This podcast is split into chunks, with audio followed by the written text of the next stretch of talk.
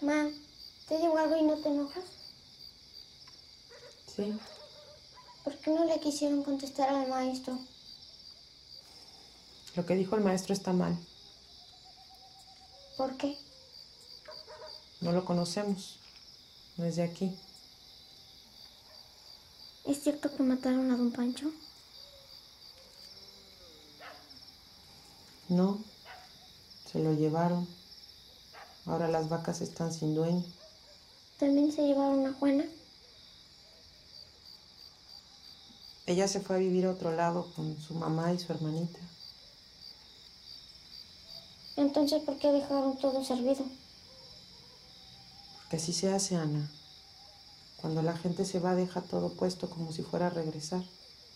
¿Y tú cómo sabes? Bueno, ya, te toca.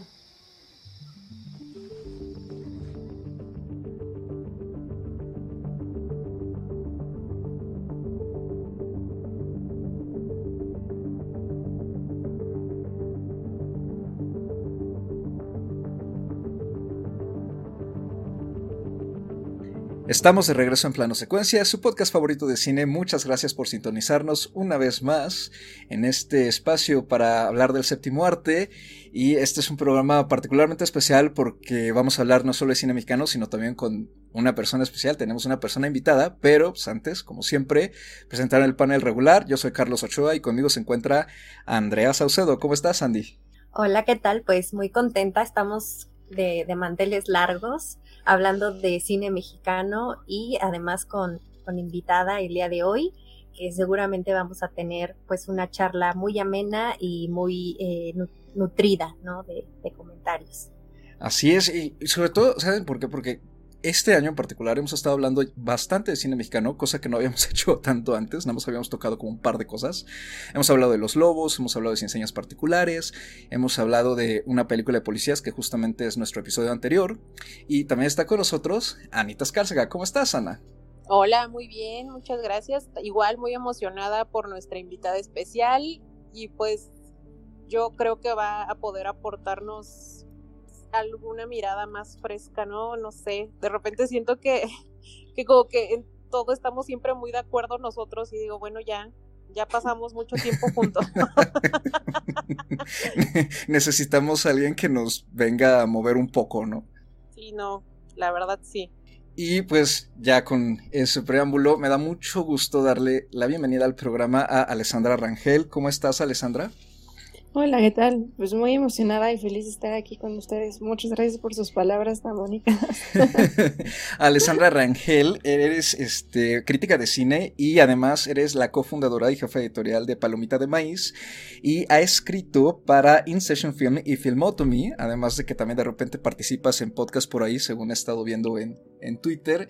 Entonces me da mucho gusto pues que nos acompañes para hablar de esta película de la que también te he visto comentar bastante y justamente tu crítica la escribiste, si no mal recuerdo, para In Session. Así es. Y pues la película, como indica el cover art de, Spotify, es nada más y nada menos que Noche de Fuego. El segundo, el tercer, perdón, largometraje de Tatiana Hueso y su primer largometraje de ficción que está disponible en Netflix desde el pasado 17 de noviembre. Es una adaptación libre de la novela Prayers for the Stolen de Jennifer Clement, que en español el título de la novela es Lady D, y tuvo una mención especial en la sección Una cierta mirada del Festival de Cannes de este año 2021. Además, ha sido elegida por la Academia Mexicana para ser nuestra representante en la próxima entrega de los premios de la Academia en la categoría de Mejor Película Internacional. Con esos datos, pues arrancamos ya la, la discusión. Alessandra, ¿tendrías la amabilidad de si quieres, claro, de comentarnos brevemente de qué trata Noche de Fuego. Claro que sí, pues la película prácticamente sigue la, la historia de crecimiento de nuestro protagonista que se llama Ana. La historia inicia cuando Ana de tener unos 8 o 10 años y ella vive en un pueblito aislado en la sierra de Jalisco, si, si no mal recuerdo. Y ella está siempre con sus dos mejores amigas, que se llaman Paula y María y vive solo con su mamá, pues su papá se fue a Estados Unidos, a, ya saben, como siempre, a trabajar al, otro lado de la frontera y mandarles dinero. Así que la historia sigue, pues ella como, como crece, pero también crece de una manera muy resguardada y con mucho miedo porque hay, pues hay narcotraficantes en el área que dominan la zona. Y después de un tiempo, la película hace un salto para ya presentarla en su proceso de adolescencia. Prácticamente eso sería todo. Perfecto. Andy, ¿qué te pareció? ¿Qué, qué es tu primera impresión de, de la película? Wow, como primera impresión, la verdad es que fue una película que, que me gustó, que la verdad mientras la veía pensaba como, como en muchas cosas y creo que básicamente en algo que vamos a estar de acuerdo es en esa sensación de miedo, en esa sensación de terror que siempre imprime, ¿no? Cuando que hablamos de, de, de que la realidad a veces es más terrorífica que, que una ficción, ¿no? Y en este caso, al estar retratando un tema tan delicado, pero tan actual y, y que está tan, pues tan cercano a nosotras, bueno, muchas como mujeres, ¿no? Y también eh, de cierta forma eh, en las familias está tan arraigado eh, en ciertas comunidades, en ciertas partes de la sociedad, que es este terror de, enfrentarnos a todo lo que ha dejado a su paso, a todo lo que ha azotado a nivel social el tema de, del narcotráfico en México, ¿no? Se ha vuelto mm, de, de cierta forma mm, la realidad del día a día y que a su vez, eh, lo he mencionado en otras ocasiones, siento que hemos estado un poco normalizando ¿no? la violencia. Estamos viviendo a tal punto eh, en, ese, en ese mundo, en ese sentido de, violencia, que, que, llega un punto en que ya no nos sorprende, ¿no? Pero sí, sí, en, mi caso sí me, me, atemoriza, me, me transmite precisamente, pues, ese miedo, ¿no? Ese miedo de ser mujer, ese miedo de estar tan vulnerable, tan expuesto, ¿no? En ese sentido, la película, en, mi caso particular, pues sí me logró atrapar, ¿no? En, en, el sentido de lo que transmite y en el sentido de la historia, creo que lo vamos a ir abordando. Sí también me gusta porque creo que siempre eh, mirar un tema como este desde la perspectiva de, una niña o de un niño eh, que está en crecimiento, que se está desarrollando en ese entorno, es interesante, ¿no? Y, da cierta sensibilidad al tema, pero también creo que se ha vuelto un poquito recurrente, ¿no? En, en tocar siempre desde la perspectiva del niño, en tocar siempre desde ciertos puntos ya eh, el tema de, pues de la violencia del narcotráfico, ¿no? Y de las desapariciones forzadas. Entonces, creo que eh, en ese sentido, a mí la película sí me queda un poquito por momentos, eh, cuando la veía no me convencía en algunas partes, ¿no? De cómo estaba eh, llevándose a cabo la historia, porque no sé si les pasó a ustedes, pero por momentos siento que está esta dualidad entre las niñas, ¿no? Y el personaje de la mamá de Ana, que tiene como otro peso, que tiene otra presencia, que tiene otra historia también de fondo, ¿no? Entonces, eh, en general es una película que, que me gustó, pero que sí siento que hay cosas que me quedan cortas o que me quedan a deber como para poder dar ese cierre grande, ese, ese impacto que, que a lo mejor yo estaba esperando hacia el final de la película.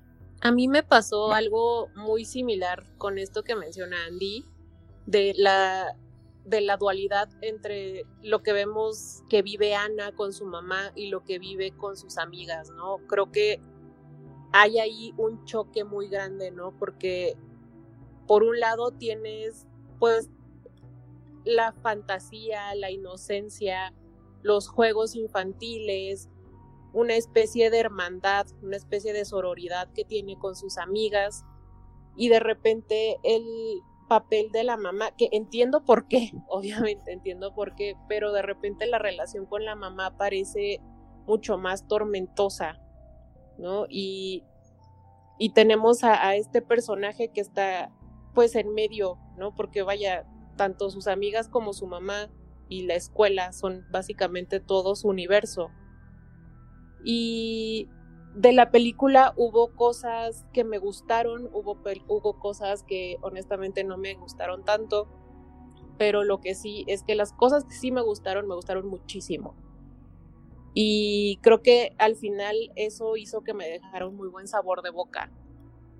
La película tiene una fotografía maravillosa, tiene, o sea, ya sé que va a sonar muy cliché, porque lo es, pero tiene unas ciertas tomas que son muy reflexivas, que son muy contemplativas, ¿no? Porque finalmente estamos en esta sierra, estamos en estos paisajes que son pues boscosos o selváticos, ¿no? Y hay muchísima vegetación, y hay muchísimos insectos, y hay muchísimos animales, y pues yo creo que sí sería un desperdicio no mostrarlos en pantalla, ¿no? Entonces eso creo que ayudó muchísimo al, aspecto visual de la película. Por otro lado, me gustó mucho que hay muchas cosas que hace la mamá de Ana que de entrada no entiendes del todo lo que está pasando, ¿no? Como esto de, de cortarles el cabello. Que de inicio no, no sabes cuál es la relevancia que tiene, ¿no? Y obviamente conforme vas avanzando en la película vas viendo que pues nunca se trató de los piojos, ¿no? Entonces, hay muchas cosas que, que, me encantaron de la película y eso fue uno, ¿no? Que no te explica, que no es amable contigo, que no te dice, mira, vamos a hacer esto por esto y esto, sino que tú solo, junto con Ana, te vas dando cuenta de, de cómo funciona el mundo a su alrededor. De hecho, ahorita que Ana menciona esto, es algo que a mí también me gustó muchísimo, el hecho de que la película no explica, solo expone y tú tienes que empezar a armar el rompecabezas de las cosas que suceden. La relación de la mamá con, con Ana también me gustó mucho, o sea, creo que ahí sí discrepo un poquito con ustedes, porque siento que la mamá como que carga muchísimo peso y conocimiento de lo que pasa a su alrededor y precisamente como que se lo guarda y no es como muy buena onda con su hija, o sea, como que no tiene los mejores tonos o los mejores métodos, pero una vez que llegas al final entiendes todo lo que hizo y por qué lo hizo. Así que, o sea, como que al final te quedas con este sabor de boca de comprensión paulatina de las acciones de la mamá. Y ella para mí fue mi personaje favorito y fue la interpretación que me encantó de la película. Y también lo que me gusta es esta, esta como idea del terror al acecho. O sea, si se acuerdan o si se fijan bien, en sí nunca vemos a los malos o los villanos. O sea, como que más bien son historias o, no sé, ruidos a lo lejos o las camionetas que llegan. Y ya es hasta el final en el que ya todo lo que, el terror que estaba en sus mentes, como que ya se ilumina o se refleja en personas de carne y hueso. O sea, como que antes nada más actuaban por el miedo y ya que llegó hasta el final es así como, ah, ok, ya entendí por qué actúan de tal forma. Eso es algo que me gustó muchísimo de la película. Fíjate que ahorita que comentas lo de la tensión, a mí también eso fue lo que más me gustó, creo, cómo nos fue construyendo este ambiente opresor sin tener que ser gráfica y creando una atmósfera pues muy atemorizante y conforme avanzaba la película, a mí me pasó que yo sentía que algo muy malo iba a pasar. Cuando llegan, eh, más o menos es cuando, como a la mitad, un poco más de la mitad, es poco después de que hace el cambio de tiempo, por ejemplo, que visitan este, esta fiesta de pueblo. No sé por qué, pero yo dije, aquí va a haber una balacera. Algo va a pasar. Eh, igual pensé que a lo mejor le iban a hacer algo al, al, maestro. Yo me quedé con la impresión que sí, el primer maestro de cuando ellas eran niñas no nos lo pasan, pero siempre también está esa sensación de que a lo mejor pueden llegar a la escuela a destrozarla. Después también me dio, con, el segundo maestro, ¿no? En, la segunda línea de tiempo, me dio la misma impresión. Y me pareció una forma muy efectiva de hacernos partícipes como espectadores de la situación a la que se enfrentan estas niñas, las mujeres del poblado y en general la ciudadanía, ¿no? De esta zona tan alejada, muy pues como de la mano de Dios, ¿no? Por así decirlo. Y creo que eso refuerza muchos de los temas que la película maneja y que si bien son, dirían, ¿no? Algunas personas más de lo mismo que hemos visto en incontables películas en años recientes, sobre la violencia del narco, sobre la descomposición social, las carencias, la violencia, tanto en la familia como entre las personas. Creo que es una forma, sí, algo distinta de trabajarlo y que al mismo tiempo va de mano con lo que nos ha presentado la directora en su trabajo previo, ¿no? Particularmente en Tempestad. Estoy también de acuerdo con lo que comentan del aspecto eh, técnico. Me parece que la película tiene una fotografía bellísima y hace uso de unas escenas muy fuertes. A mí me encantó la escena del cabello porque pues es como este inicio de perder la inocencia, ¿no? Creo que en particular esta niña, eh, Ana Cristina Ordóñez, me gustó mucho cómo, cómo, la manejó la directora del elenco. Como dice Alessandra, es buenísimo. Y Mayra Batalla también creo que tiene la mejor actuación de, toda la película. Y bueno, ya que la menciono, el elenco la incluye a ella, eh, también a David Illescas, Alejandro Camacho, Ana Cristina Ordóñez, María, María Membreño, Giselle Barrera y Julián Guzmán. Y la película ha sido premiada no solo en Cannes, sino también en otros festivales de cine alrededor del mundo, como el Festival de Estocolmo, el de Atenas y el de San Sebastián. Comentaban justamente lo de la palabra de, sororidad. Y algo que noté es que sí vemos como esta especie de sororidad doble también, ¿no? Entre ellas como niñas y después cuando crecen, y además entre las mujeres del pueblo, ¿no? Creo que eso no sé, expuso matices que a mí me gustaron, como por ejemplo eh, esta estética es como el lugar de reunión de todas ellas y que parece ser que es un lugar intocable, pero que con la llegada de estos nuevos narcos y los cambios que hay por lo visto de los cárteles, pues también hay como mucha incertidumbre, ¿no? Como que todo en cualquier momento puede estallar.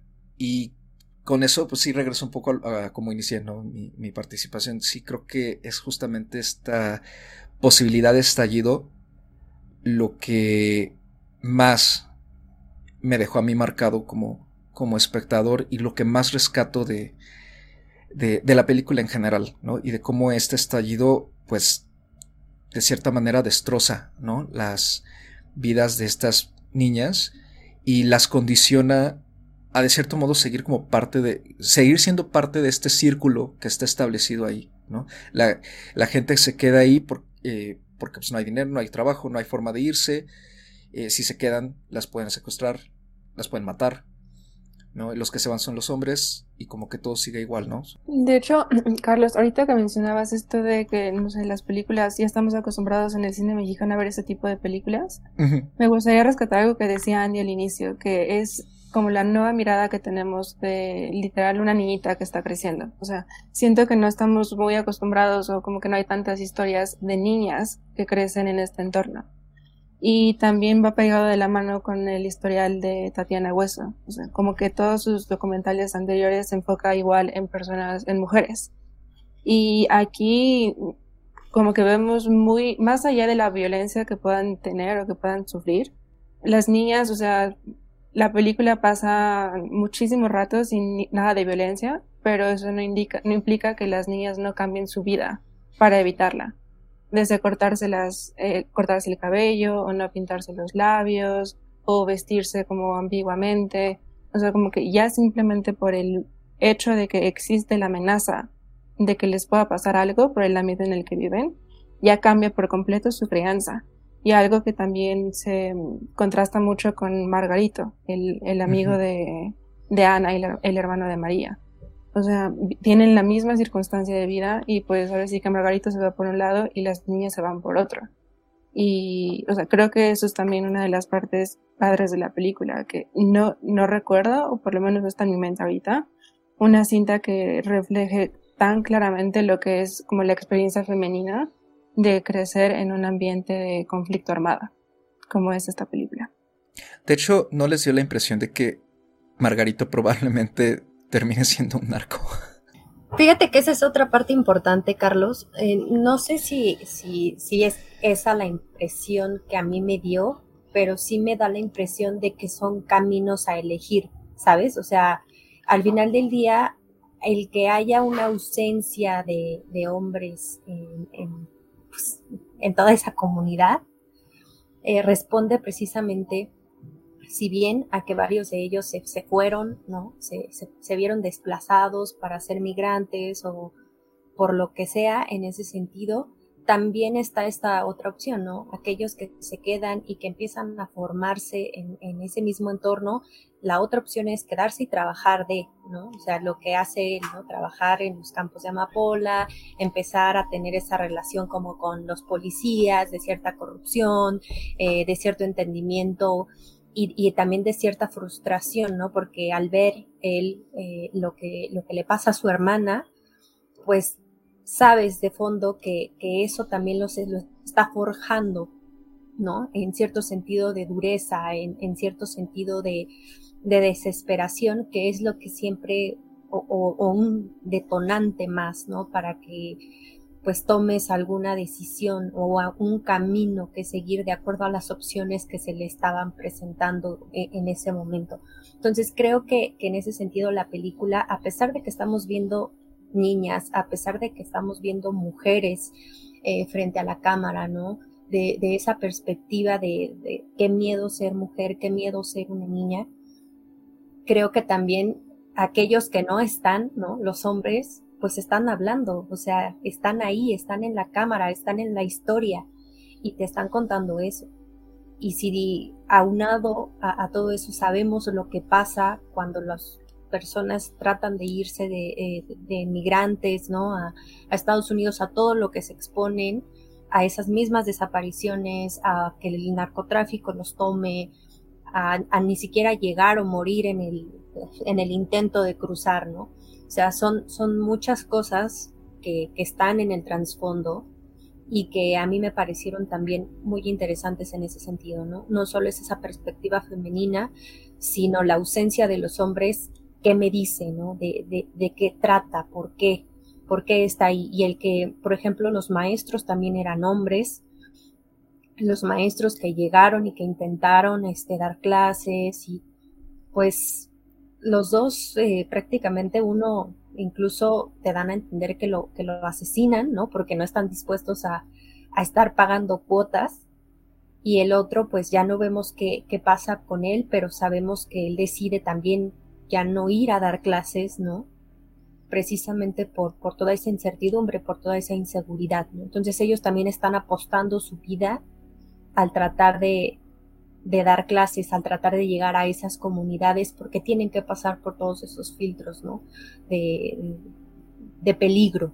Entonces, creo que aunque tenga todo este poder de, de esta mirada, ¿no? De, de, las protagonistas, de las niñas, de, de la madre de Ana que, que están ahí presentes y que es lo que nos, nos transmite todo ese terror. Creo que toda la parte social, la parte crítica también está ahí en el trasfondo. Y creo que es también, sí, por lo que comentaba ahorita Alessandra, ¿no? De la formación de, de, la directora, de lo que ha caracterizado sus trabajos, y creo que eso es lo que le, dio el perfil como más idóneo para llevar a cabo esta adaptación. Tengo entendido que también llevó a cabo la adaptación del guion, ¿no? Entonces, e, el, involucrarse de esa forma, eh, la formación y el perfil que tiene, le dio precisamente esta mirada y se nota que, que tiene esta mirada de documentalista, ¿no? Porque le da este aspecto muy realista, muy eh, que, se siente, ¿no? Como dice Carlos, esta sensación de que va a pasar algo muy malo, ¿no? De, que en cualquier momento algo va a pasar que, que, pues no quisiéramos, ¿no? Pero que sabemos que va hacia allá precisamente por todo este ambiente que crea, ya sea por el aspecto técnico, ya sea por cómo está llevando la narrativa y también por ese manejo de, de los actores, ¿no? De sus expresiones, de su comportamiento, de, de sus miradas, ¿no? Entonces creo que tiene mucho esa relación eh, de, la directora y que creo que ya lo hemos mencionado, ¿no? Hay, hay temas que, que dices, bueno, se nota que lo, que lo hizo una mujer, pero si fuera un hombre sería completamente distinto porque a lo mejor no tendría cierta sensibilidad, ¿no?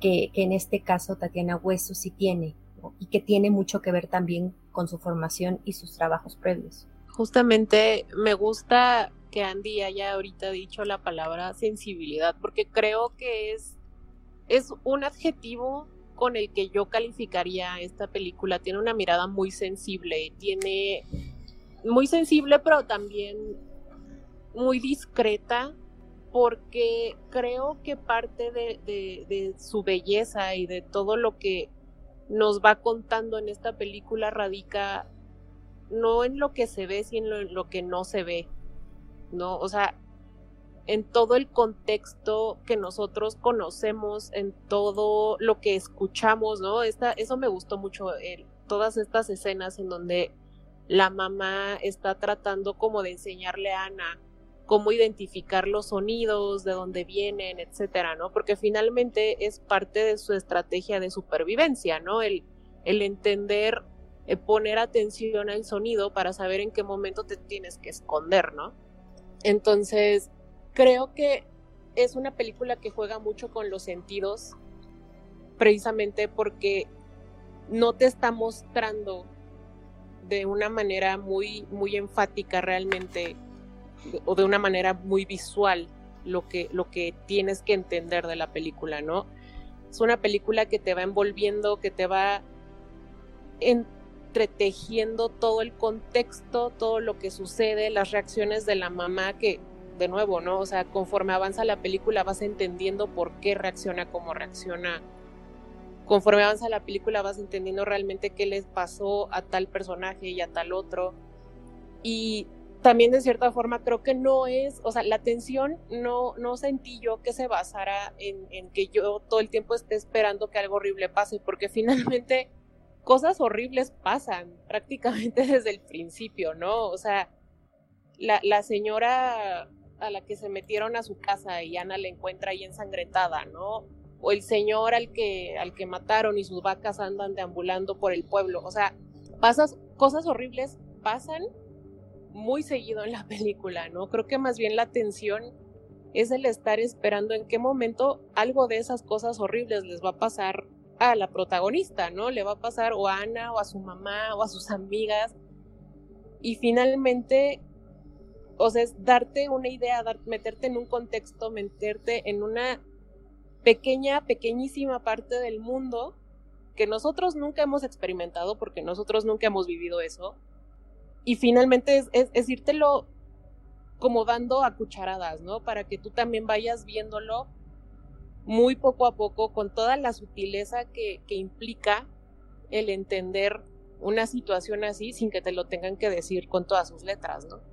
Pues sí, ponerte en los zapatos, ¿no? De, de las protagonistas y que tú vivas esa experiencia, que finalmente creo que es más que nada un ejercicio de empatía.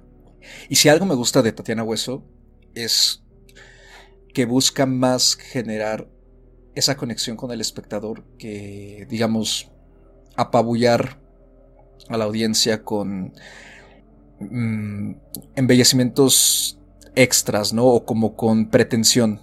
Creo que eso no hace más que reforzar justamente el discurso que hemos estado comentando, ¿no? Que se genere sensibilidad, como bien la has llamado, Ana. Porque si hay algo también que rescato mucho es que en ningún momento la película hace uso de la pornomiseria, ni tampoco es chantajista, ni usa el melodrama o el gráfico barato para, para generar ni lástima ni compasión, ¿no? Es solamente en hacernos entender, creo yo, el infierno que viven eh, estos poblados que están pues muy lejos del gobierno.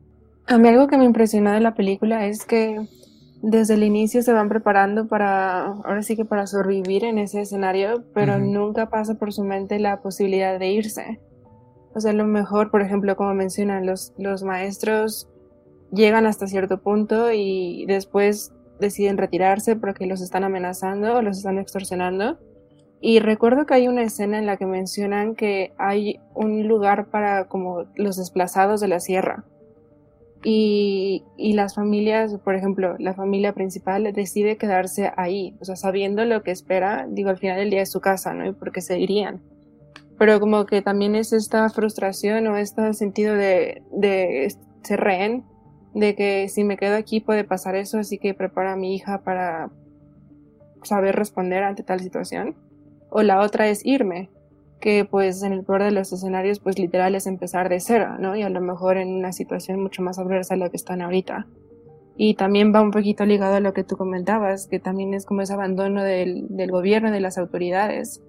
Porque hay, no sé, niña que secuestran, es niña que ya no vuelven a ver. Y obviamente no hay responsabilidad para las personas que lo hacen, ¿no?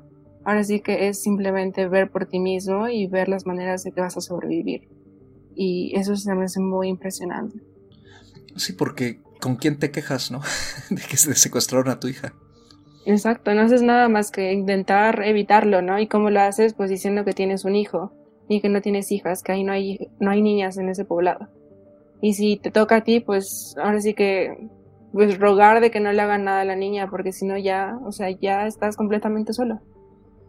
¿Les gustó esa escena en que estos narcos confrontan a Rita ya hacia el final?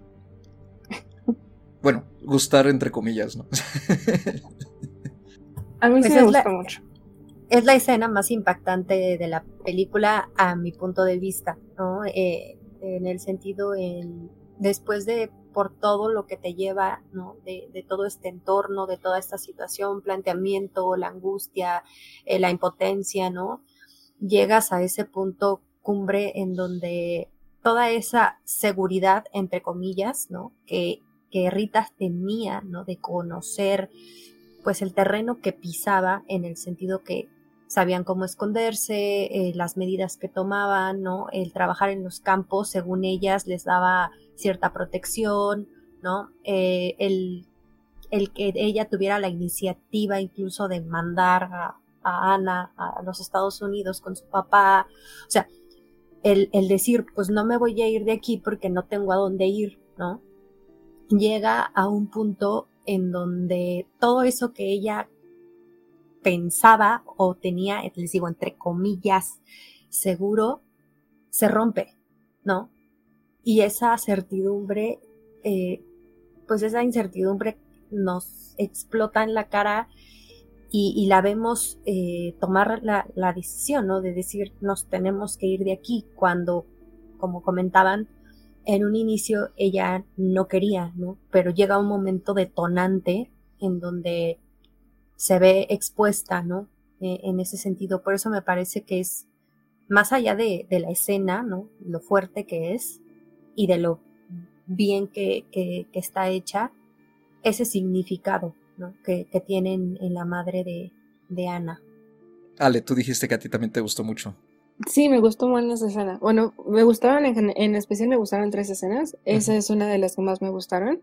Y más que al principio, bueno, la película inicia cuando Ana y Rita hacen el, hacen el hoyo, ¿no? Así que cuando tú ves que las están haciendo y que esta Ana se está como ahí midiendo, pues te quedas como con la intriga de por qué están haciendo esto, ¿no?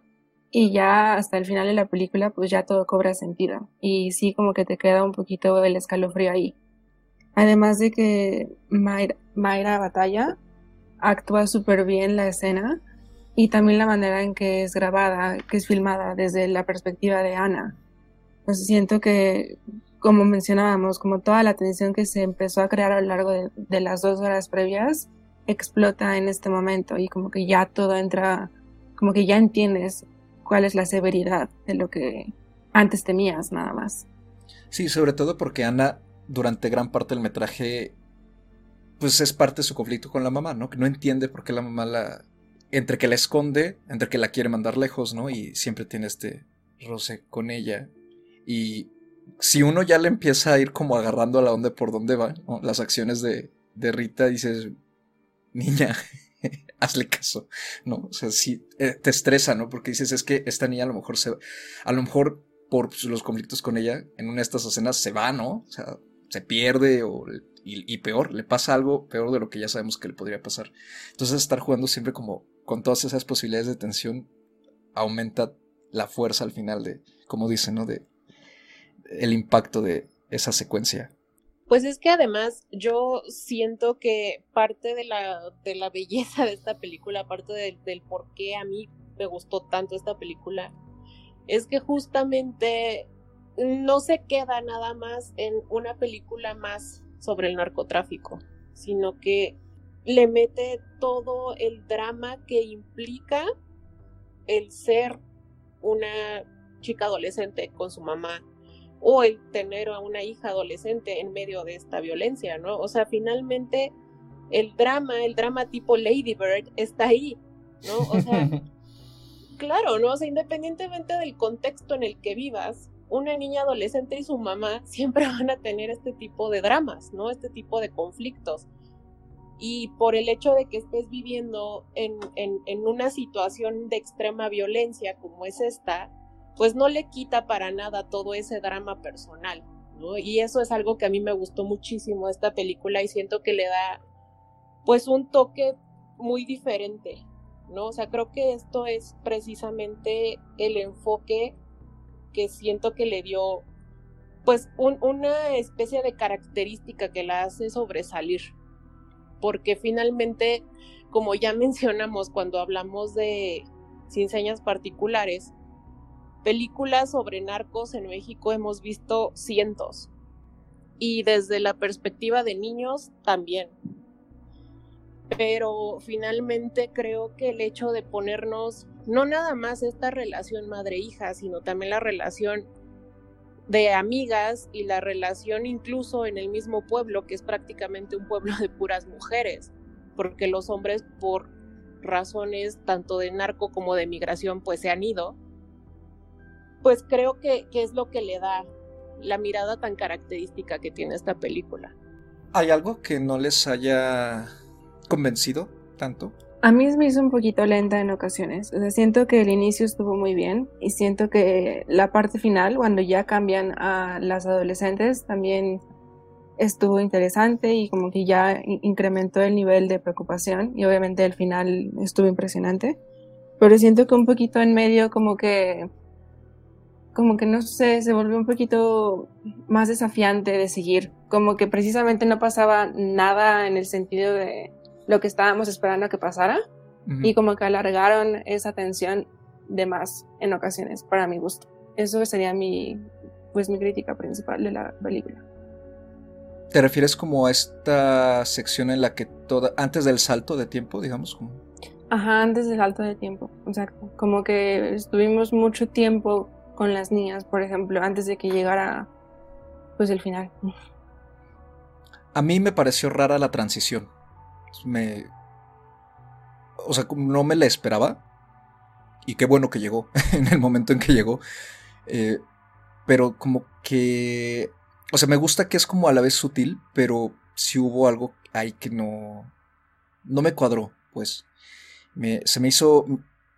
como que me interrumpió algo. Justo iba a mencionar la transición, pero yo creo que, mm, es precisamente a lo mejor por el peso, no sé, es algo ahí raro que, yo también sentí y que cuando ya ves a Ana, pues ya más grande, ¿no? Híjole, no sé, a lo mejor es por el, precisamente por el cambio de, de actriz, a, lo mejor una justificación tonta, pero sentía que estaba viendo a una Ana y de repente me presentaron a otra que claramente pues es el sentido, ¿no? De pues de presentar eh, en este caso las dos partes, ¿no? Y cuando, cuando es niña y ya cuando es adolescente, pero sí, a mí también me causa un poquito de conflicto esa, esa transición que mm, hay algo en ella que, que igual a mí no, no me encanta y no termino todavía de, de entender bien eh, el por qué, ¿no? Y creo que de ahí en fuera me gusta, siento que eh, por ahí podrían haberse desarrollado a lo mejor algunas otras cosas, pero ya es como más algo, pues personal, ¿no? Que digo, creo que la película muestra lo suficiente como para dejar muy claro el tema, para dejar la, pues toda esta sensación, ¿no? Que, que transmite si bien siempre hay cosas que, se pueden mejorar, en el aspecto técnico yo no tampoco tengo reproches, creo que, se hace un muy buen trabajo, igual en el aspecto sonoro, ¿no? Creo que en ese sentido está muy bien cuidado todo. Yo creo que más bien sería en términos de, del desarrollo en el guion, en algunas partes. No me pareció lenta, pero a lo mejor siento que, que, que sí podrían haber eh, colocado algunas otras cosas o desarrollado pues incluso algún par de personajes más que, apoyaran ¿no? E, en, ese sentido al desarrollo y al ritmo que tenía la historia. A mí no me desagradó ni el ritmo ni la transición realmente. A mí sí hubo un algo que no me terminó de encantar y es el hecho de que sí nos desarrollan muchísimo cómo es la relación entre Ana y su mamá, ¿no? O sea, sí nos, nos meten mucho eh, esta construcción de esta sinergia que tienen, ¿no? De, esta dinámica que tienen ellas dos, de esta relación que de repente es bien bonita y de repente es medio tormentosa. Y, eso hace que sea una relación bastante compleja y bastante humana y bastante, pues que uno se puede relacionar con eso. A mí lo que me hubiera gustado es que también hubieran hecho eso con las amigas, ¿no? Porque yo creo que el enfoque de la película se vende como que es sobre esta relación con las amigas, ¿no? El, punto de vista de estas tres niñas que crecen juntas en este contexto. Sin embargo, las vemos todo el tiempo, pues sí, juntas, pero siempre están jugando como que a lo mismo y siempre están haciendo como cositas así muy superficiales, pues realmente no te deja ver, al menos a mí así me pareció, no te deja ver como que sean relaciones realmente complejas o que sean relaciones como muy significativas. No sé si me, si me estoy explicando, pero creo que me hubiera gustado ver un poquito más de la dinámica con las amigas, más allá del juego, más allá de, de este estar riéndose todo el tiempo y jugando todo el tiempo, ¿no? Sino como quizás ver un poquito más de lo que implica pues una relación humana, ¿no? Que es mucho más compleja, como lo vimos con la mamá. Entonces, a mí eso fue lo que, lo que a mí me hubiera gustado más, pero vaya, finalmente creo que es también, pues una percepción a lo mejor un poco que responde a mis propios gustos, ¿no? Pero sí, o sea, yo quiero que mi director haga mi película como yo quiero, pues no, tampoco se trata de eso, ¿no? O sea, pero pues vaya, creo que es o sea, tiene un poco que ver, al menos cuando tú lees la sinopsis en Netflix, ¿no? que es en donde, en donde se ve esta película, pues te la ponen así, ¿no? Como que es la relación de estas tres niñas, ¿no? La relación de estas tres amigas y cómo se refugian en la otra para, para sobrevivir, para sobrellevar esta realidad, ¿no? Y finalmente, pues vemos más la relación con la mamá que realmente con las amigas. Vaya, creo que es lo único que yo podría decir que, que no fue lo que me encantó, pero vaya, o sea, es algo, como ya dije, es algo a lo mejor muy personal, ¿no? Yo creo que sí, o sea, sí, es, yo apoyo a que en este sentido lo que dice Ana cuando digo también que hubo cosas que, que sentí que se pudieron desarrollar mejor o, tener pues un poquito más de foco, porque en esta relación que menciona Ana, ¿no? Por, como ejemplo de, de las niñas, hay dos o tres momentos en los que se puede ver, ¿no? Precisamente, o se puede vislumbrar como ese tipo de, situaciones en donde ellas se expresan entre ellas, ¿no? O sea, eh, cuando preguntan qué va a pasar cuando una de nosotras no esté, ¿no? Creo que hay un, un, diálogo así entre ellas.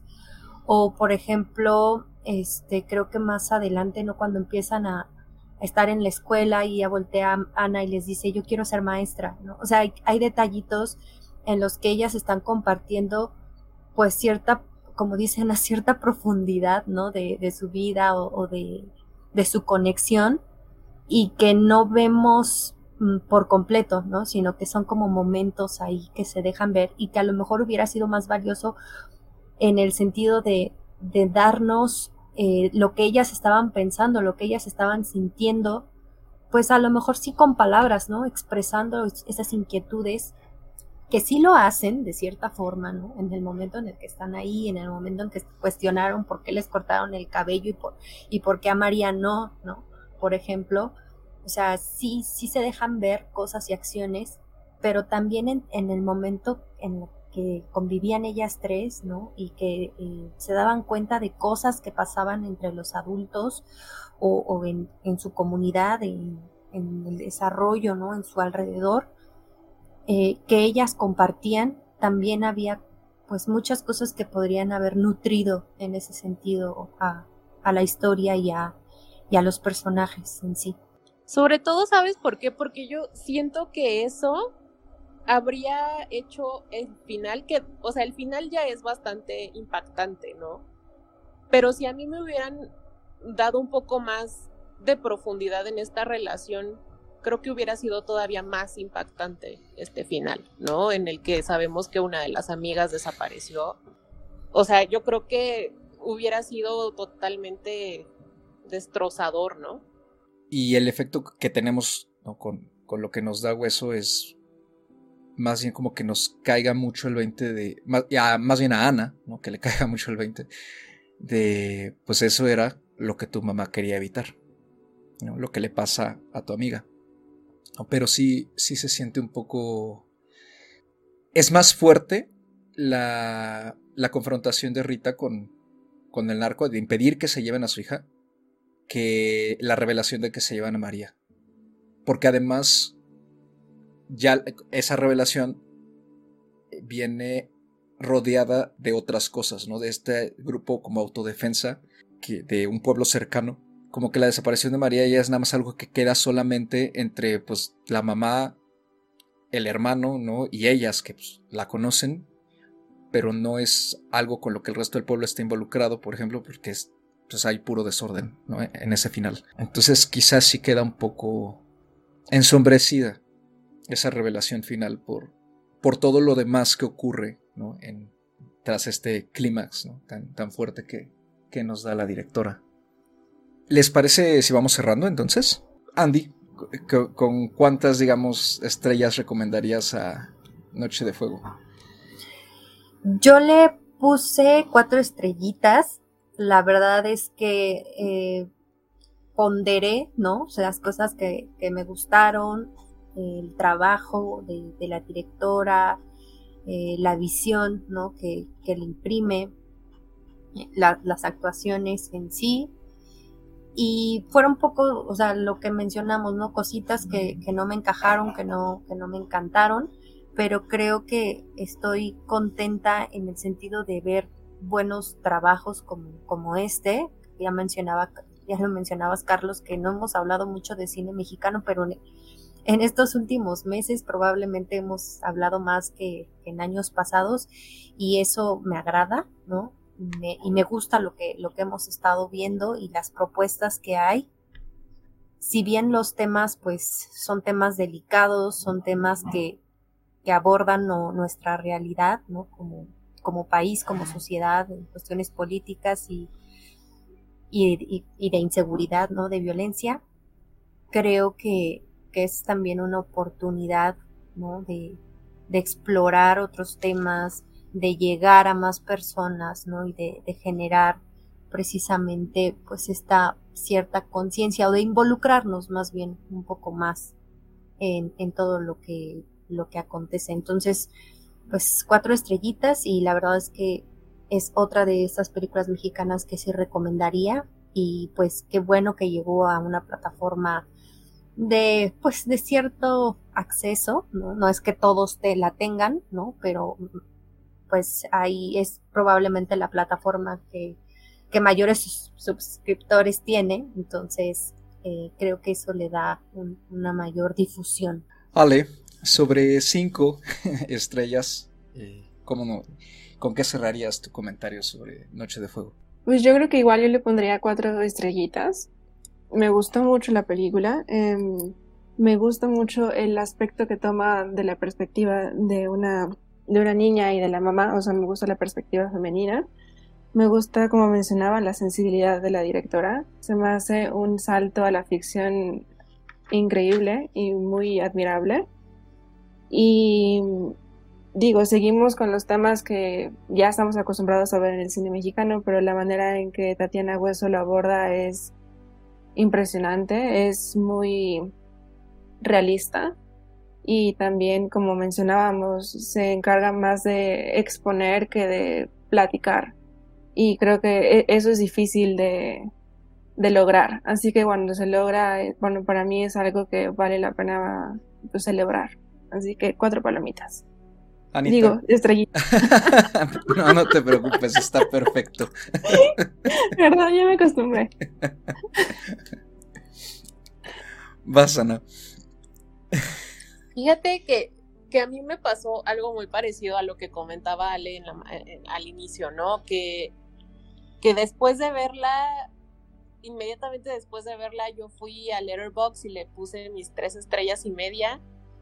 Pero conforme fui masticando la película, conforme fui pensándola, rumiándola, y no sé, o sea, pasaron los días y también me quedé con cuatro estrellas, ¿no? Fui y se la subí. La verdad es que sí, sí, es una película que realmente vale mucho la pena. Y, y se sale de la norma, ¿no? Pensando en lo que decíamos, ¿no? O sea, cine de narcos, series de narcos, hay cientos. Pero esta es una película que destaca por la mirada que tiene, por la sensibilidad que tiene, por el enfoque al que le, al que le ponen más empeño, ¿no? Entonces, creo que es una película bastante destacada y bastante recomendable y también me quedo con cuatro estrellas. Ay, voy a ser el malo de la película. Este, yo la dejé con tres estrellas y media. Pero es que sí, eh, como que al cuando uno la ve, o sea, dice, está bien, pero se te va quedando, ¿no? Y, y me gusta, me gusta cómo se me ha ido quedando en, en la mente. Entonces lo más probable es que también le termine dando cuatro estrellas. Y pues qué bonito, ¿no? Que hemos tenido varios estrenos este año fuera de la norma, como acabas de decir, Ana, ¿no? Justamente lo comentábamos mucho con, en nuestro programa de Ciencias Particulares. Vayan y denle play a nuestro programa de Ciencias Particulares de agosto, en el que justamente es estos cambios de perspectiva de contar los temas que siguen circulando, para desgracia, ¿no? De, nosotros, de nuestra sociedad mexicana, es justamente estas nuevas eh, formas de, manejarlos, creo, lo que realmente enriquece nuestro cine y no tanto el seguir como produciendo más de lo mismo, ¿no? Con personajes que nos tengan algo distinto que decir y que no solo nos cuenten su historia, sino también que nos hagan reflexionar hacia dónde nos estamos dirigiendo como sociedad y como país también, ¿no? Yo creo que eso es una de las cosas más valiosas que, que nos puede dejar Noche de Fuego. Y pues con eso cerramos la discusión de esta película. Ya se repitió hasta el cansancio. Está disponible en Netflix desde el pasado 17 de noviembre. Suponemos que se va a quedar ahí por siempre. Sigue nuestra recomendación del episodio ya antes de irnos y pues le toca nada más y nada menos que a Alessandra, que es nuestra invitada. Ale, ¿qué eh, recomendación fílmica tienes para nuestra audiencia? Antes de decir mi recomendación, tengo que decir que esto fue la actividad más difícil de mi semana. no sabía cuál escoger, no dormí, no hice nada más que pensar en qué película porque eran demasiadas opciones. Pero bueno, ahora sí que la película que escogí para recomendar, yo creo que ya la vieron, pero bueno, X, es The Killing of a Sacred Deer de Yorgos Lantimos. No sé si ya la vieron, yo la acabo de ver hace un par de semanas. Está en Prime Video y se me hizo increíble. Soy súper fan de Yorgos Lantimos.